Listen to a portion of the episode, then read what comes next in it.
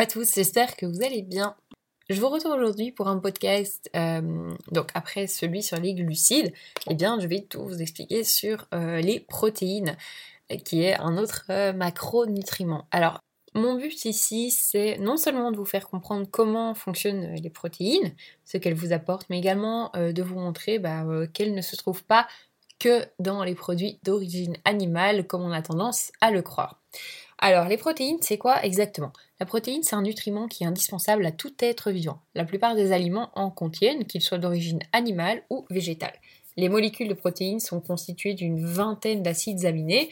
Selon leur structure, on distingue trois, types de protéines, les globulaires, les fibreuses et les membranaires. Presque toutes les protéines globulaires sont solubles et ce sont principalement bah, des enzymes. Pour les protéines fibreuses, elles aident à la structure et finalement les membranes permettent aux molécules chargées électriquement de traverser la membrane. Alors voilà, je vous laisse tranquille avec le côté scientifique, mais au moins vous pouvez un peu crâner en soirée, vous saurez au moins de quoi on parle. À quoi ça sert? Alors, les protéines alimentaires apportent de l'énergie au corps. Tout comme les glucides, les protéines apportent 4 kcal au corps par gramme. En plus de ça, ben, le corps va utiliser les acides aminés de la molécule lors de la digestion pour vraiment les utiliser pour ses propres protéines. Pour les protéines euh, globulaires, comme euh, je l'ai dit avant, elles servent d'enzymes, ce qui finalement accélère les réactions chimiques. Les fibreuses vont être vraiment utilisées pour la reconstruction, donc les peaux, la peau, pardon, les cheveux, les ongles, etc.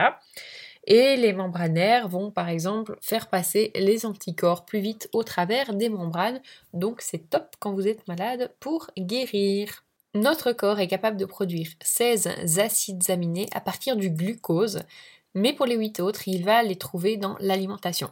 Alors, les 8 autres acides aminés qui sont indispensables, c'est le tryptophane, la leucine, l'isoleucine, la valine, la tréonine, la méthionine, la phénylanine et l'isine. Alors, quels sont les aliments riches en protéines? Donc, je vous ai déjà fait un podcast concernant les 15 meilleures sources, de protéines végétales. Les protéines se trouvent bien entendu également dans l'alimentation animale. Euh, c'est assez simple, hein, vu que les protéines, ça vient essentiellement des muscles. Si vous mangez des muscles animaux, bah, ça reste logique. Alors, tout comme euh, notre corps va prendre dans nos muscles pour trouver les acides aminés, alors ces animaux bah, ont des muscles, hein, et c'est là que notre corps ira prendre ces acides aminés. Qu'est-ce qui se passe si on consomme trop ou trop peu de protéines? Si on en consomme trop peu, notre corps a absolument besoin de 8 acides aminés qu'on a vus euh, juste avant. S'il ne les a pas, il va tout simplement puiser là où il en a, c'est à savoir dans nos propres muscles. Dans notre société, on ne peut pas dire qu'on manque à proprement parler de protéines. Par contre, on manque plus fréquemment des acides aminés indispensables. Si on manque d'un seul de ces 8 acides aminés indispensables, c'est comme si on manquait littéralement de protéines et les effets négatifs sont assez multiples, comme la baisse de la vue, les cheveux cassants, les ongles cassants, le mauvais système immunitaire, la fatigue, les ligaments fragiles ou encore l'ostéoporose. Et qu'est-ce qui se passe si on consomme trop de protéines? Alors bah, c'est comme pour tout, hein. trop, ce n'est pas bon non plus. Si on accumule euh, trop de protéines, bah, les effets sont négatifs également. Vous aurez par exemple de l'augmentation de l'acide urique. Donc euh, là on dit bonjour à la maladie de la goutte. L'organisme s'acidifie, donc ça veut dire bonjour les inflammations et les tendinites. On a une perte osseuse et surtout des problèmes de reins. Alors du coup, bah, en quelle quantité en manger? Alors les quantités, elles varient en fonction de l'âge, du sexe, de l'activité sportive, un peu comme pour tout. Pour une personne lambda et un minimum actif, l'apport doit représenter 15% des dépenses caloriques de la journée. Si je prends l'exemple d'une personne qui doit consommer 2000 euh, kcal par jour, 15% de 2000 calories, ça fait 300 kcal. Et comme on sait qu'un gramme de protéines apporte 4 kcal, on doit consommer 75 euh, grammes de protéines. Cette quantité doit être adaptée selon vos besoins. Si vous êtes sportif, bah, augmentez cette quantité par exemple. Sachez par contre que ça ne sert à rien de dépasser les 2 grammes de protéines par poids de corps.